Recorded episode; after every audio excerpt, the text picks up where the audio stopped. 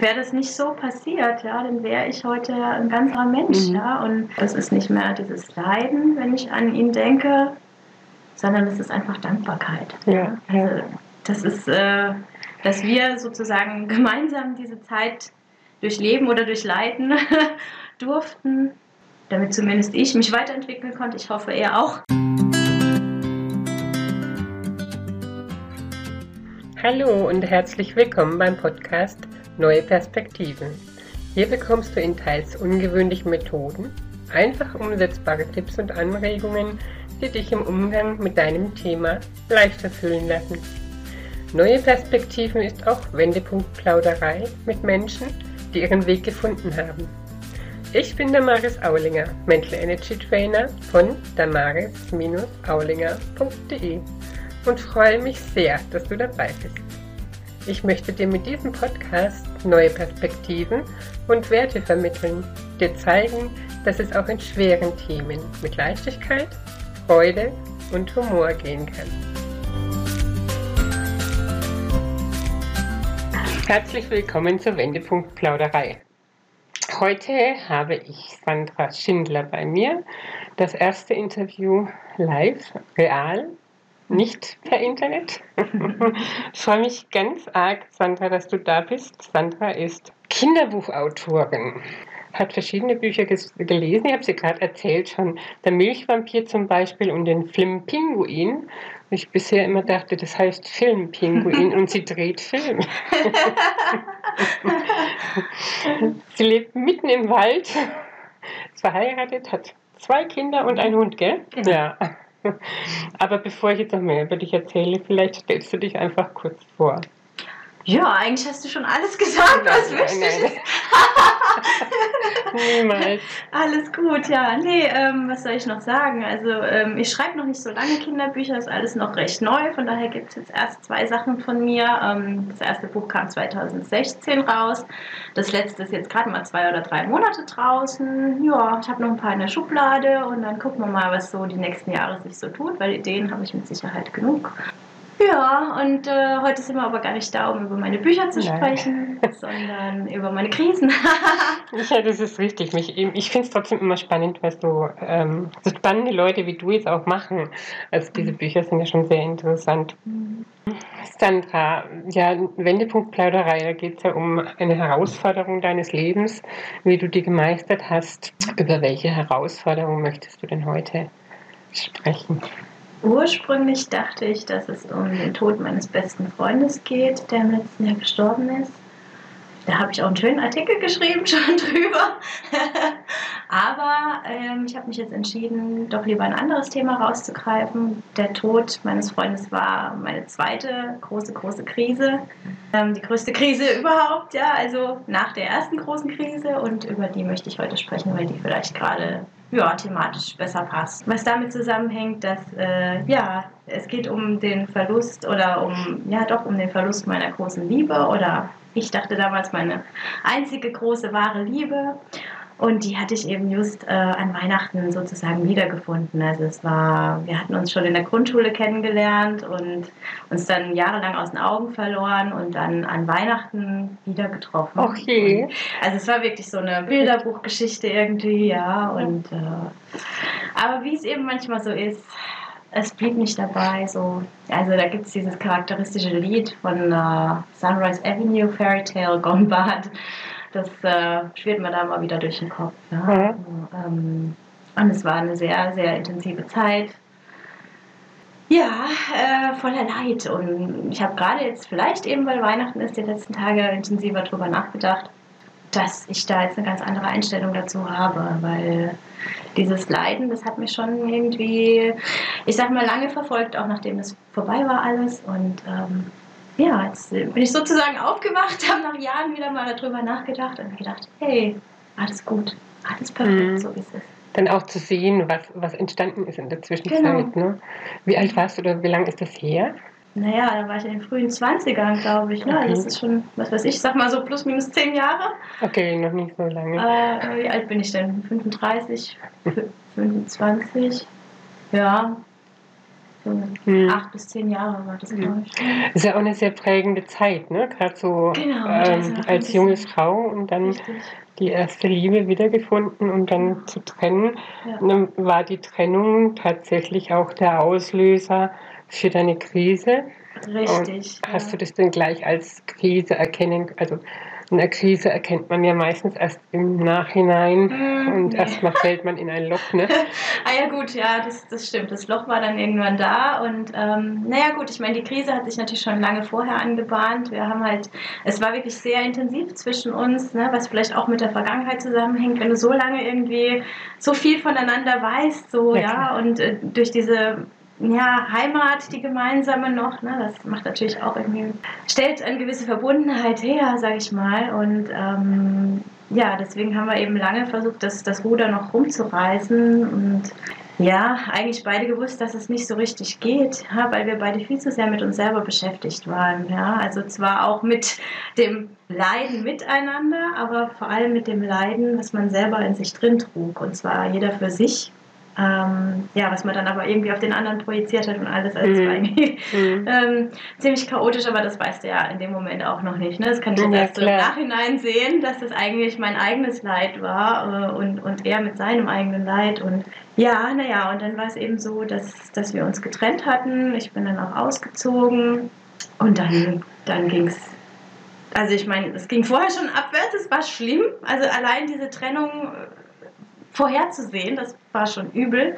Aber als sie dann tatsächlich da war, bin ich wirklich gefallen. Ja. Und dann kamen noch so viele andere Dinge dazu, wie das halt so ist. Wenn, äh, wenn irgendwas schief geht, dann geht ja meistens nicht nur ein Ding schief, sondern mehrere. Also war dann tatsächlich auch so, dass mein Opa just in der Zeit gestorben ist, an dem ich sehr, sehr hing. Und ähm, und das war dann, also da hatte ich dann das Gefühl, so, jetzt ist alles vorbei, jetzt geht gar nichts mehr. Ne? Und wenn der, der mich schon so lange kennt, mich nicht mal lieben kann, ja, nee. wer denn sonst dann nee. da draußen? Dann wird es mit Sicherheit niemanden da geben und so, ja. Und diese ganzen Gedanken, die man da hat, diese selbstzerstörerischen, die kamen dann alle hoch. Und ich glaube, ja, ich glaube, genau diese Gedanken haben viele Menschen und egal jetzt in welchem Alter. Ne? So, mhm. Wenn nicht wer, äh, er wer dann überhaupt noch in diesem Leben. Ne? Richtig. So ungefähr. Ja. du bist dann, du bist dann ausgezogen und mhm. ähm, hast dann allein gelebt. Genau. Das war das große Problem. Okay. Oder jetzt im Nachhinein, das war das große Glück, ja. Mhm. Aber in dem Moment war das echt das Problem, weil ich hatte mein ganzes Leben immer mit Menschen zusammen gewohnt. Okay. Ne? Also erst mit den Eltern, dann äh, ich bin früher ausgezogen, habe dann mit dem ersten Freund zusammengelebt und dann immer, was weiß ich, 20, gefühlte 20 verschiedene WGs im Laufe der Zeit in verschiedenen Ländern und so.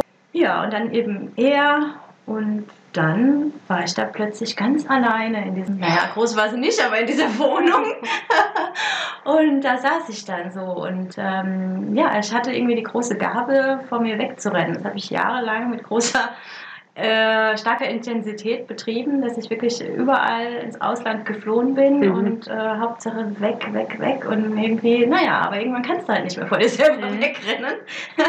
das hat aber gedauert, das zu erkennen. Also es war dann auch wirklich so, dass ich dann dachte, oh Gott, so übel alles, es geht gar nicht mehr, ich kann nicht mehr, die Welt ist so furchtbar und ich muss jetzt in, in Therapie gehen. Und ähm, dann bin ich auch tatsächlich zu einer Therapeutin und es war auch so unvergesslich, weil ich habe die ganze Stunde durch, die hat mich irgendwas gefragt, keine Ahnung, was sie mich gefragt hat. und ähm, ich habe die ganze Stunde durch nur geheult und dann bin ich da raus und dachte, okay, jetzt ist. Ja? Mhm. Also, mhm. und ich hatte da nicht das Gefühl, ich muss zu dieser Frau zurück oder zu irgendjemand anderem zurück, sondern das war einfach irgendwie in dem Moment ist was passiert, was auch immer. Mhm. Und dann hat mich eine Freundin versorgt mit einem Riesenstapel an Büchern. Ähm, und durch die habe ich mich dann mit der Zeit durchgewühlt. Und das sind immer zwei in Erinnerung, die ich auch wirklich jedem ans Herz legen kann, mhm. die mich von Grund auf verändert haben. Das eine ist die Wolfsfrau von mhm. Clarissa Pinker, ist das heißt und das andere ist äh, Aussöhnung mit dem inneren Kind von wem auch immer. Auf jeden Fall, diese beiden Bücher, äh, die haben mich dann irgendwie so auf die Spur gebracht. Ne? Okay. Also dahingehend, dass ich dann angefangen habe, mich mit mir selber zu beschäftigen genau. und festgestellt habe, dass was da im Argen ist, das ist nicht im Außen, sondern das ist in mir drin. Ja, genau, genau, genau. Aber das muss man erstmal erkennen, ne? dass mhm. da nicht alles andere böse ist, sondern äh, man nicht selber böse ist, aber dass irgendwas in einem liegt, was, was da jetzt quasi einen Auslöser gegeben hat. Ne? Mhm. Also das heißt, du hast erstmal nicht den, den Kopf in den Wald gesteckt, sondern bist einfach ähm, aktiv geworden und hast dafür gesorgt, dass du da nicht allzu viel dran denken musst quasi und bist durch die Welt gereist und hast dir Aufgaben gesucht. Vorher also weißt du? Vorher, genau, bevor du genau. so weit warst. Genau, also mhm. ich habe halt auch immer, ich hatte zum Beispiel diesen krampfhaften Drang, auffallen zu müssen. ja, also wirklich, wenn du mich da gesehen hättest, ja, in jeder Kneipe war ich halt diejenige, die am lautesten da irgendwas erzählt hat. Okay. Beim Karaoke war ich immer die Erste, die auf die Bühne geflitzt ist. Das ist heute noch so, ja. Aber ähm, die Einstellung ist dabei eine andere, ja. Früher mhm. war das wirklich dieses krampfhafte Suchen nach Anerkennung, mhm. Aufmerksamkeit, mhm. ja, ähm, von anderen, anstatt bei mir selber irgendwie zu suchen. Und heute ist es einfach dieses, ich mache das jetzt, weil es mir Spaß macht und ich äh, blende die anderen aus. Also nicht, weil ich sie nicht haben möchte, mhm. sondern einfach, weil ich so in mir selber drin bin und mir alles andere in dem Moment egal ist, weil ich den Moment lebe, ja. Super, das hört sich jetzt total toll an. Mhm. Und auf dem Weg, als du, also kannst du dann quasi den Wendepunkt, von dem wir reden, so tatsächlich festmachen an den Büchern oder um die, ja. an die Zeit um die Bücher. Genau, mhm. also als ich dann lange genug, ich habe wirklich, ich glaube, also ich weiß jetzt nicht, ob es Tage, Monate oder Jahre waren, so gefühlt waren es Jahre, ja, wo ich wirklich nur in dieser einsamen Wohnung gesessen habe und habe geheult und habe ne, dieses, ich habe mich in Selbstmitleid gesuhlt und alles ist furchtbar, alle lassen mich im Stich, selbst der Opa lässt mich im Stich, ja, und ähm, mhm ach, und überhaupt hat mich noch nie jemand ge geliebt und äh, alle fanden mich sowieso schon immer doof und ja, und dann kommt dann, na, man hat ja auch diese Kindheitstraumata, die da noch mit reinspielen, dieses, ja, ich meine, Kinder können so böse sein, sag ich mhm. mal, ja. Mhm. Und ähm, da habe ich natürlich auch einige Erlebnisse gehabt und ja, ich bin dann schon eher so der Mensch, der äh, sich sowas merkt und zu Herzen nimmt, vielleicht ein bisschen zu sehr. Ne? Mhm. Wobei, ob das jetzt noch so ist, ich weiß es nicht. Ne? Also ich denke, ganz ausstellen kann man das nie. Nee, mit Sicherheit nicht, aber man kann sich schützen irgendwo, ne? Ja. Und durch ein gesundes Selbstbewusstsein. Ja, genau. genau. Ähm, was hat dich denn damals, oder gab es überhaupt so eine Zeit, wo du dich selber bei Stange gehalten hast oder wo du äh, sagtest, du nutzt jetzt diese Methode oder jenen Impuls, um überhaupt am Ball zu bleiben, dass du auf den Weg kommst nach diesen Büchern? Oder hat es wirklich einfach Klick gemacht? Mm, ich denke, das war wirklich ein Prozess. Also das war besonders das, was halt in dieser Wolfsfrau stand. Ich kann mich erinnern, als ich angefangen habe, dieses Buch zu lesen, da war ich in im, in Weinheim, glaube ich, war das, im Wald. Ja? Und mhm. das war halt, das hat so gut gepasst zum Inhalt des Buches, ja, wo es ja auch darum geht, dass diese Wolfsfrau zurück zu ihrem Ursprung mhm. finden muss, zurück zur Natur und das dann in der Natur zu lesen mhm. und zu erleben und plötzlich da wieder in dieses Gefühl reinzukommen, von dem ich gar nicht mehr wusste, dass es in mir drin mhm. ist. Mhm. Also ich glaube, das war so der Anfang und Sehr äh, spannend, ja. Ja, und dann hat sich irgendwie alles weitere so entwickelt. Und dann habe ich zum ersten Mal angefangen, mich um mich selbst auch zu kümmern. Ja, also ich weiß noch, wie ätzend ich das fand. Ja, diese, ich weiß nicht, wo die jetzt stand, diese Methode, dass man sich halt morgens vor den Spiegel stellen soll und soll sich da anlächeln. Ja, und ich weiß noch, boah, ich gedacht ne, das ist ja das allerletzte so, ja, das geht gar nicht. Ja, war alles sehr krampfig, ne? ich dachte, man kann es ja mal ausprobieren und irgendwie, ja, scheint es so halbwegs dann doch geholfen oder irgendwas bewirkt zu haben. Und dann habe ich wirklich mir überlegt, okay, also ähm, was gibt es so für Dinge, die du schon immer machen wolltest, wo mhm. du immer das Gefühl hattest, jemand hat dich davon abgehalten? Na, das war ja auch immer das, ich bin halt auch, eine Freundin von mir sagt, ich bin so ein Chamäleon. Ne? Also, ähm, oder ich war es in diesen ganzen ich Beziehungen. Sagen, ja. ja. Ne? Dass ich immer man hat immer genau gemerkt, mit wem ich zusammen war, weil ich immer genau mhm. zu dem geworden bin, was derjenige war. Okay. Und dann irgendwann habe ich das so naja, so intensiv dann gelebt, dieses Nicht-Ich-Selbst-Sein, dass ich dann irgendwann das innere Bedürfnis hatte, da ausbrechen mhm. zu müssen. Mhm. Und dann habe ich natürlich wieder das Gegenteil gemacht. Ne? Dann ja. war ich auch nicht ich selbst, sondern da war ich dann der komplette Gegenpol dazu. Mhm. also beides voll ungesund eigentlich. Das ist auch wieder sowas, was, was vielen, wo es vielen Frauen so geht, mhm. ne? dass die einfach sich selber aufgeben, in Anführungsstrichen, mhm. sich anpassen und dann ähm, doch eine Weile brauchen, bis sie da ihr eigenes, ihre eigene Persönlichkeit finden dürfen. Mhm. Da ist es natürlich toll, ähm, so Bücher zu haben, also Freundinnen zu haben, die einem solche Bücher mhm, geben, mhm. in denen man sich wiedererkennen darf. Ne? Mhm. Das passiert ja auch nicht ganz selbstverständlich. Ne? Richtig. Hast du denn Unterstützung gehabt in der Zeit oder warst du ganz für dich alleine? Ähm, naja, ich war irgendwie schon ganz für mich allein. Ich hatte natürlich meine Freundin, ne, aber äh, es war jetzt nicht so, also ich bin jetzt auch nicht der Mensch gewesen, der, also wenn ich so, oder wenn du so ganz tief fällst, dann hast du auch keine Lust, irgendjemandem jeden Tag wieder dein Leid zu klagen und immer ja. das Gleiche da runter zu rattern. Ne? Also zumindest ich bin nicht so, ja. Und ähm, von daher habe ich dann wirklich so diese Zeit gehabt, wo ich wirklich kaum mit jemandem geredet habe. Oder wenn dann jemand kam, okay, aber ich glaube, in dieser Zeit wollte ich da wollte ich dann plötzlich auch gar nicht mehr. Da wollte ich dann wirklich, also habe ich mich dann quasi gezwungen. Ne? Ich meine, wie gesagt, ich war Meister im Wegrennen und da mhm. habe ich mhm. mich dann gezwungen, mal bei mir selbst zu bleiben. Und da jeder Externe ist da ja nur ein Hindernis in dem Moment, mhm. ne? was dich dann mhm. doch wieder von dir selber ablenkt. Und das konnte ich nicht brauchen. Deswegen war ich in der Zeit wirklich, okay. glaube ich, komplett alleine. Okay. Aber ja, äh, als ich es dann gelöst hatte, gelöst, ne, als, doch, als ich dann halt wieder hochkam und dann angefangen habe, mich mit mir selber zu beschäftigen, da habe ich dann schon wieder andere involviert, ja, weil mhm. ähm, da habe ich dann angefangen, da habe ich Reitstunden genommen, ne, weil ich schon als kleines Kind wollte ich schon reiten, ne, mhm. und es kam irgendwie nicht dazu. Ähm, dann, ich wollte immer Gitarre lernen, dann habe ich Gitarrenstunden genommen. Daher.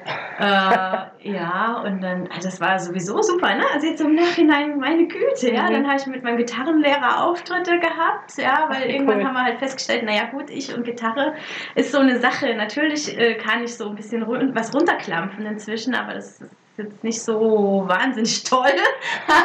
und deswegen habe ich mir lieber immer andere Gitarristen gesucht, also die das richtig gut konnten. Und dann habe ich dazu gesungen. Genau. Und, ach, und das habe ich geliebt und das liebe ich auch immer noch. Aber jetzt momentan ist da halt einfach nicht die Zeit dazu. Ja. Aber ja, wenn ich mir überlege, ne, dass das alles da irgendwie draus entstanden ist, ist schon toll. Ja, ja, und dann richtig. hatte ich noch einen Joggingpartner, mit dem bin ich zweimal die Woche, haben wir uns getroffen. Und ja, das ist halt auch sowas, ne? wenn du alleine dich motivieren willst zu irgendwas, was halt Motivation braucht ne? oder Überwindung kostet kostet, ist es schwierig. Aber wenn du jemanden hast, der sagt, ey Sandra, jetzt hopp raus, dann, ne, dann ja, machst ja. du das. Genau, und dann bin ich ja am Wochenende, wenn ich nicht arbeiten musste, bin ich dann eben weggegangen und Karaoke singen vor allem. nee, aber ähm, wie gesagt, also das war, ich hätte nicht gedacht, also ja, dass das also wenn du in so einem Tief drin bist, dann denkst du, es geht nie wieder raus, zumindest mhm. wenn du es noch nie erlebt hast. Und ich hatte das noch nie. Mhm. Ne? Ich wusste nicht, dass man so tief fallen kann.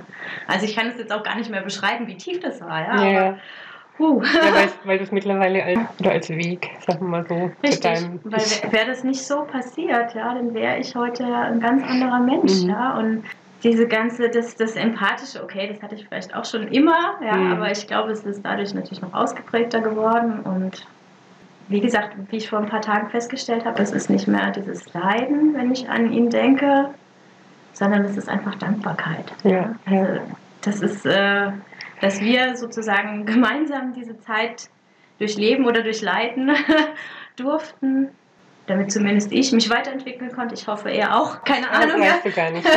Das wäre meine nächste Frage gewesen. Also laut meinem Traum, ne, den ich jetzt gerade hatte, ähm, ist er, ist er verheiratet und hat inzwischen ein Baby, aber okay. äh, ob das jetzt so stimmt, keine. Ahnung. Das ist mal dahingestellt, aber ja. es ist ja auch nicht wichtig dann für dich selber nee. persönlich oder für den Weg, genau. den du gegangen bist. Das heißt, über dein Umfeld, das hast du abgeschottet. Die haben nicht versucht, dich ähm, aus dem Loch rauszuholen, sind einfach dann dadurch, dass du nichts nach außen mehr gegeben hast, sind die damit auf den Zug gesprungen. Ja, also mhm. ich glaube, ich denke so im Nachhinein, äh, wahrscheinlich war das auch gar nicht so lange alles, auch wenn es mir so ewig vorkam. Also ich weiß nur, ich war wirklich teilweise, ich war zu gar nichts mehr in der Lage und ich kann mich an den Moment erinnern, als meine Chefin mich sozusagen gezwungen hat, Urlaub zu nehmen, okay. Weil ich wirklich auch bei der Arbeit den ganzen Tag nur am Heulen war. Ach, okay. Ne? Also ich war wirklich völlig fertig und dann äh, musste ich ein paar Tage, musste ich ein paar Tage Urlaub nehmen. ähm, weil es ging halt nicht mehr. Ne? Ich konnte mich ja auf nichts mehr konzentrieren ja. und ähm, also ich meine, es hat schon jeder mitbekommen und es hat natürlich auch jeder Mitleid gehabt oder Mitgefühl. Aber was hätten sie machen sollen? Also ich kann mich jetzt nicht äh, an irgendwie was erinnern. Natürlich sagte jeder, äh, ne, sie sind da und sie wären noch da gewesen. Mhm. Also ich habe da ja schon einige, die mich schon sehr lange und sehr intensiv begleiten, aber äh, das war halt was, da musste ich ganz Da klar alleine durch. Ne? Mhm. Hat sich das dann auch auf deine spätere Partnerschaft ausgewirkt? Ja, definitiv. Weil ähm, das war so dieses auch, ne, also ich meine, das- ich weiß nicht, was das für ein Gesetz ist. Ja, es wurmt mich auch in anderen Bereichen immer noch.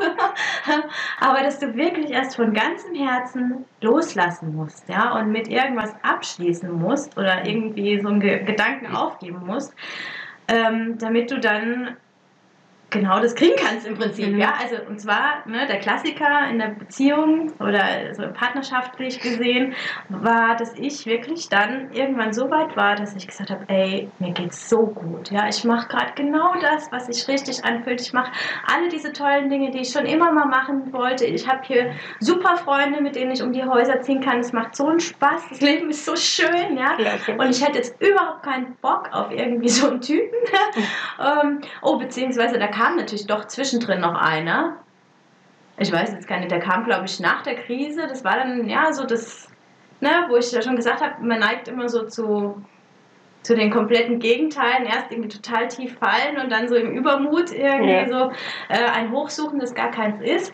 Das hatte ich schon auch. Also ich habe dann irgendwie noch jemanden kennengelernt.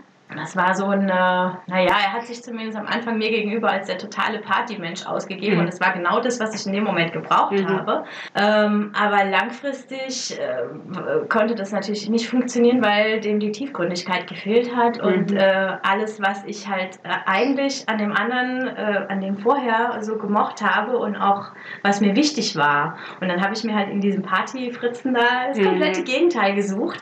Aber das war dann auch wieder gut, weil ich habe dann halt festgestellt, dass das genau das ist, was ich niemals haben möchte. Ja, ja, genau, genau. Nie wieder Mhm. ein, ein Versuch, ja, mit sowas. Und äh, also sowas hatte ich vorher nie. und das, ähm, ja, äh, brauche ich auch nie wieder.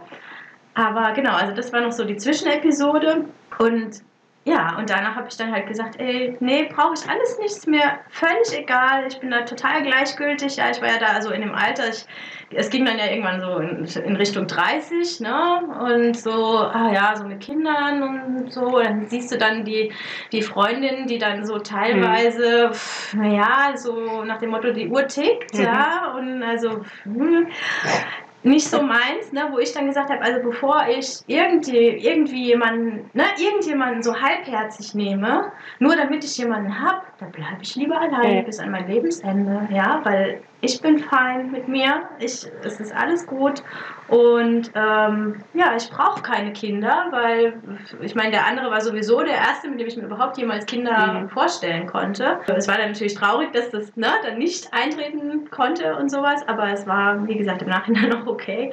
Aber ich hatte mir eh nie so groß Gedanken gemacht über Kinder und dachte Mhm. so, ja, nee, Kinder pff, muss jetzt nicht sein. Man kann auch ohne Kinder glücklich werden und ich kann mich im Alter mit Sicherheit auch irgendwie alleine versorgen und was brauche ich da irgend, irgendwie einen Mann, der mir da doch nur im Weg ist oder wie auch immer. Und, und das, das war wirklich, das war nicht dahergesagt. Zum ersten Mal in meinem Leben war das nicht dahergesagt. Man sagt das ja auch immer so, Ja, ne, wenn man so seine ja. ganzen äh, Erfahrungen als junge Frau so macht ne, und wieder sich den falschen Typen angelt und wieder den und fragt sich dann, ja, warum eigentlich? Ja? und äh, versteht es halt einfach nicht. Und ja, da habe ich es dann verstanden und wirklich gesagt, brauche ich alles nicht.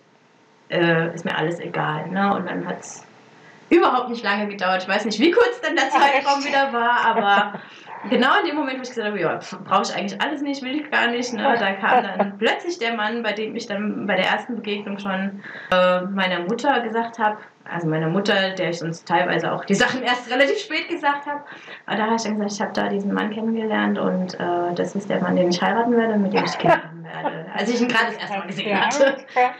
Der wollte auch nicht heiraten, aber ich habe ihn überzeugt. Du hast ihn überzeugt. Klasse. Ja, aber es ist schon eine, schon eine große Erkenntnis für Ende 20, würde ich sagen. Doch, ich denke schon. Ich denke, da sind ja noch viele noch in der, in der Findungsphase, naja, vielleicht schon am Abschluss. Aber so diese ganz große Erkenntnis, die glaube ich, die habe ich selber auch erst sehr spät erhalten. Also, dass ich mit mir selber zufrieden war, okay, aber dass ich sage, ich komme auch mit mir alleine klar. Ja. Ja, genau. Mhm. Sehr schön, ganz, ganz toll. Wie kam es denn eigentlich, dass du Kinderbücher schreibst? Also ich habe ja Übersetzen studiert und es war immer so, dass ich wusste, ich will was mit Sprachen machen. Ich habe mir schon als kleines Mädchen, ich hatte schon immer so, England ist die Heimat meiner Seele, sag ich jetzt mal, ja. Ähm, ich hatte schon immer irgendwie so dieses, diese Verbindung zu England. Mhm. Und dann habe ich äh, wirklich als kleines Mädchen schon versucht, mit den Schulbüchern meiner Eltern mir Englisch beizubringen, um die okay. Lieder im Radio hören, äh, verstehen zu können. Und ja, das ist halt immer so gewesen mit dieser Verbindung da. Und mhm. ähm, naja, und deswegen, ich dachte auch immer, ich ziehe irgendwann nach England oder irgendwo anders hin ins Ausland, weil es mich halt immer nach draußen ins Ausland und so in die fremde, fremde Sprachen, fremde Kulturen, das hat mich immer wahnsinnig mhm. fasziniert. Ähm, aber wenn du dann beide irgendwie im Ausland lebst, stellst du dann irgendwann teilweise auch fest, dass Deutschland auch gar nicht so schlimm ist.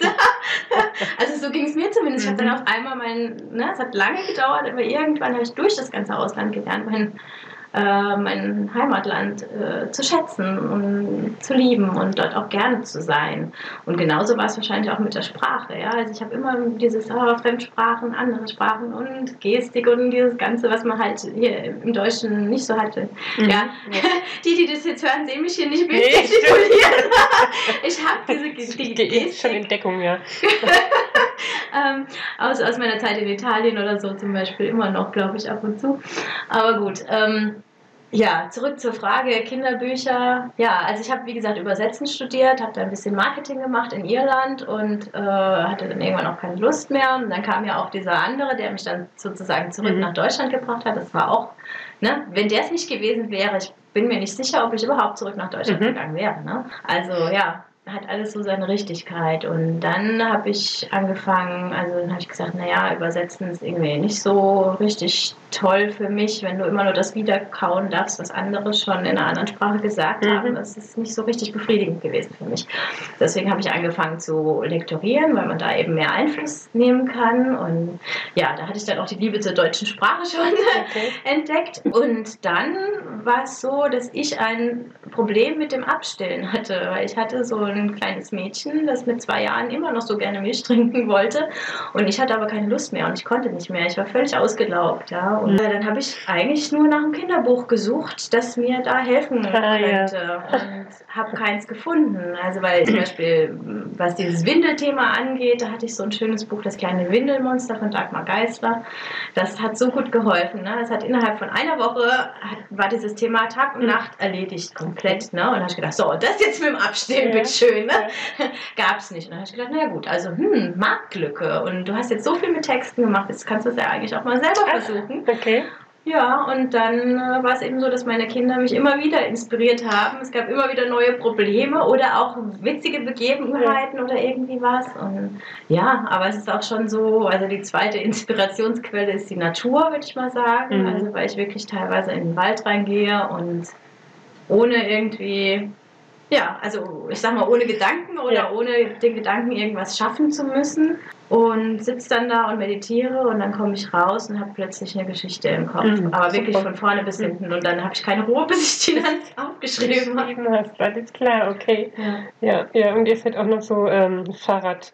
Fans, ja. die von was weiß ich bis nach was weiß ich war. Also von euch bis nach Straßburg oder so habe ich gar nicht gelesen. Richtig, genau. Ja, naja, Fans, das ist eigentlich, ich mag eigentlich überhaupt kein Fahrradfahren. Ich bin eigentlich voll dagegen. Aber mit Kindern ist es halt schön irgendwie. Also ich bin eigentlich eher so der Läufertyp, ne? Ich kann tagelang mhm. wandern, so irgendwie Camino de Santiago oder ja, so, das genau. wäre, glaube ich, was für mich. Ähm, bin ich dabei. Ja, irgendwann mal, ne, wenn die Kinder größer sind vielleicht. Nee, aber äh, so, also mit Kleinkindern kommt man halt nur bedingt vorwärts beim Laufen. Ja. deswegen das Fahrrad, alles klar. Und deswegen das Fahrrad und äh, ja, und es ist halt auch so schön entspannend und minimalistisch. Ja? Also mhm. du brauchst einfach nicht, also ich hatte beim ersten Fahrradurlaub, habe ich halt so ein paar Spielsachen mitgenommen, die wurden nicht einmal angeschaut, okay. weil einfach die Natur das größte Spielzeug ist. Ne? Genau, ja. Und ja so kam das dann. Und dann haben wir festgestellt, das ist eigentlich richtig gut und man kann super runterkommen und die Kinder sind auch immer beschäftigt und der Hund ist äh, happy, ja, weil er den ganzen Tag rennen kann. Also den ganzen Tag nicht, aber halt einen Großteil der Strecke auch rennen darf, wenn er nicht gerade in seinem Wägelchen sitzt. Ja. Klasse, ja, schön. Genau. Was sind denn deine nächsten Schritte so? Ja, naja. Schritt 1, Ungeduld bezähmen. Okay. Das ist, glaube ich, so mein größtes äh, Thema gerade, weil für jemanden, der das Lebensthema Ungeduld hat, ja, als, äh, als Problem, oder ich weiß nicht, ob du Wada Hasselmann kennst, diese also, äh, sie sagt ja, es gibt sieben Grundängste. Mhm. Ja, und jeder Mensch hat im Leben mit zwei bestimmten von diesen sieben Grundängsten zu kämpfen. Mhm. Und die äh, ja, beeinflussen das Handeln ganz stark. Und das ist, was man dann auch lernen möchte in diesem bestimmten Leben. Und ja, meine Grund, Grundangst Nummer eins ist halt die Ungeduld. und ich kämpfe jeden Tag gegen sie. Und das ja, sollte ich vielleicht nicht tun, sondern da sind wir halt wieder bei dem, was ich gesagt habe. Ne? Ähm, was die Liebe angeht, habe ich das geschafft, dieses mhm. Loslassen von ganzem Herzen. Yeah. Was meine yeah, Ungeduld yeah. angeht, nicht. Aber es wäre ja auch blöd, wenn es mein Lebensthema Thema ist und ich das jetzt schon schaffe und ich eigentlich auch noch ein bisschen leben möchte. So, ne? also von daher ist es schon ja, in Ordnung. Genau, ist schon vernünftig, wenn du noch damit zu tun hast. genau, ja. Bestimmt auch ein interessanter Gesprächspartner, diese Ungeduld. Ja, doch, ja. Wird auf jeden Fall nicht langweilig. Richtig, ja. Naja, nee, aber ähm, ich habe halt für jemanden, der so ungeduldig ist, wirklich den, den Ruf gefunden. Also es gibt nichts, was, was langsamer geht als, äh, ja, als das Veröffentlichen von Büchern oder die Verlagssuche. Ne? Also schon mhm. allein, bis du Rückmeldungen bekommst von den Verlagen und dann nochmal, bis das Ganze auf Markt ist, bis das illustriert ist und dann, dann geht's los. Dann werden diese Exemplare ver, äh, verschickt, damit die Leute anfangen, das zu rezensieren und dann rezensieren die nicht schon die Rezensionen, die müssen das doch schon längst haben, Menschenskinder, ja. Und ja, also es geht einfach alles total langsam und äh, aber ja, ich weiß nicht. Also der Plan ist, dass ich mich von dieser, ja, von diesem Außen versuche, ein bisschen unabhängiger zu machen und einfach mein Ding weitermache. Und äh, ja, also Ideen habe ich genug. Mhm. Wahrscheinlich reichst du dann auch irgendwann an Nordpol und drehst doch noch deinen Film gegen Berlin. genau, das wäre auch noch eine Option, dass ich jetzt auch noch Filme anfange zu drehen. Nee, aber ich glaube, mit dem Bücherschreiben bin ich sehr, sehr happy mhm. und äh, das läuft auch wunderbar. Ich habe ja auch äh, wirklich tolle Kontakte mhm. und also es entstehen auch so viele Freundschaften. Ne? Also ich bin ja da auch so, so eine Sonderspezies, was, die, was das Thema Marketing angeht. Ja? Ähm, also erstens macht es mir Spaß. Und zweitens halte ich es für sinnvoll und drittens ist es für mich mehr als äh, dieses äh, jemanden dazu bringen, mhm. meine Sachen zu kaufen. Es sind Freundschaften, die sich da mhm. entwickeln und das ist für mich auch das Wichtige, dass ich sage, es geht hier nicht darum, dass, dass jetzt irgendein Blogger einmal sich ein Buch von mir anschaut und was Schönes drüber schreibt, sondern ich möchte immer wieder mit diesen Bloggern zusammenarbeiten, natürlich, ne, im mhm. Optimalfall und auch umgekehrt. Also ich habe wirklich seit ich da angefangen habe, damit äh, so nach außen zu gehen, ich habe so viele tolle Menschen kennengelernt und es ist einfach so bereichernd und mhm. also von dem, was mir zugetragen wird, auch gegenseitig. Also es ist jetzt nicht so, dass ich immer nur nehme, hoffe ich mal. Absolut, ich ja. kann es bestätigen. Ja, absolut. Und also es ist einfach schön. Ja, und wie gesagt, ansonsten werde ich einfach hier weiter produzieren. Ähm, ich habe, glaube ich, inzwischen ja, so 65, 70 Buchideen. Ähm, einige Bücher sind auch schon fertig, dann gibt es noch so ein bisschen auf Verlagssuche, aber auch da einfach versuchen langsam zu machen, abzuwarten, Geduld mhm. zu haben. Und ähm, ja, also die großen Themen, die kommen noch. Also ich äh, stärker äh, das Spirituelle auch nach außen tragen, was ich jetzt momentan noch nicht so richtig mache. Aber es klingt in den Büchern, in den anfänglichen vielleicht noch nicht so richtig durch. Ne? Aber es kommt, je, je mehr Bücher ich schreibe, desto stärker wird das werden. Desto die Botschaften kommen klarer, ne? Ja, genau. Richtig. Und äh, ja, und auch von der Thematik her. Also, äh, zwei Jugendbücher im, im Kopf, die ich auch schon angefangen habe, aber wo ich halt sage, momentan ist da nicht äh, die Zeit, da jetzt groß weiterzuschreiben, weil ich mit dem Marketing für den Film Pinguin mhm. gerade noch sehr beschäftigt bin. Ich komme mir da auch gerade so ein bisschen vor, wie, wie dieser eine in Und täglich grüßt das Murmeltier. Ne? Es ist wirklich seit Monaten so, dass ich jede Woche mir denke, ey, du musst jetzt endlich nur noch vier oder fünf Artikel oder Interviews oder irgendwie was machen und dann bist du frei, dann kannst du wieder schreiben. Also Bücher schreiben, ne? Ja. Und äh, dann ist die Woche zu Ende. Und dann, ah, Mist, jetzt sind es ja schon wieder vier oder fünf Artikel, weil für jeden, den schreiben, kommt wieder eine Mail, hey Sandra, mhm. wir wollen irgendwie, schreib doch mal was für uns, was ja toll ist. Ne? Ja. Ne? Aber ich würde halt schon gerne irgendwie irgendwann mal wieder schreiben, aber ich denke, wie gesagt, das ist gerade noch nicht der richtige Zeitpunkt, aber der kommt wieder. Und ja, gerade für diese Jugendbücher, ich denke, da brauche ich vielleicht auch noch ein bisschen mehr Erfahrung oder mehr Input so oder ich weiß nicht. Also es, ähm, es muss, muss langsam, ja, also das, das hat einfach Zeit, weil das sind so meine, meine Herzensprojekte, die Jugendbücher, die wirklich mhm. sehr, ne, sehr spirituell sind und mhm. das kommt. Okay, klar. Ja gut, du wachst vielleicht auch mit deinen Kindern mit, ne? Ja, so. das habe ich mir auch schon überlegt. Also es ist leider für meine eigenen Kinder immer blöd, ne, weil immer dann, wenn ein Buch rauskommt, haben sie diese Phase gerade hinter sich, ne, wie jetzt mit dem, ich komme in den Kindergarten, äh, nee, gerade in die Schule gekommen, die Große. Und die Kleine ist jetzt auch schon eine ganze Weile ganz happy im Kindergarten. Und äh, ja, also, aber das ist auch das Interessante, wo ich mir immer denke, das finde ich auch schon ein bisschen unheimlich, weil sobald ich ein Buch schreibe, was ein gewisses Thema behandelt, das mich wirklich auch Monate beschäftigt hat, und ich schreibe das und das Thema ist gegessen. Ja, mhm. also es ist mhm. wirklich, ja. es ist dann, ich habe es geschrieben, oder beim Milchvampir war das noch extremer. Da hatte ich nämlich den Anfang vom Buch geschrieben und wusste das Ende nicht. Und dann bin ich überall rum und dachte, ja, was mache ich jetzt mit dem Ende? Wie könnte das ausgehen? Ich brauche noch die Lösung, ich brauche die Lösung, bitte gebt mir die Lösung. Und ähm, habe wirklich mit Hebammen gesprochen, mit Stillberaterinnen und alle so, hm, pf, ja, keine Ahnung, so, ne?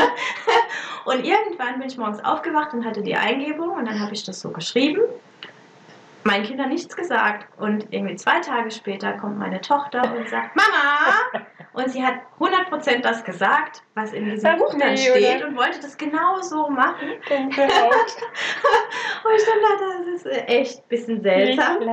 Und ähm, also es gibt ja dieses eine Buch von, von Sebastian Fitzek, dieses sein erstes, mit dem er auch bekannt wurde. Wie mhm. heißt das gleich? Die Therapie.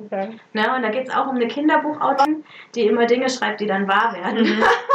und da habe ich echt gedacht, wow, ne? Aber gut, ich meine, vielleicht war das auch. Aber alles richtig gemacht, so dann, ne? Ja. Wie im realen Leben, ist doch klasse. Ja, also genau. Intuition funktioniert ganz hervorragend. Richtig, so kann man es auch sehen. dann deine zwei Dinge. Erstmal hast du eine ganz große Vision. Ein Traum.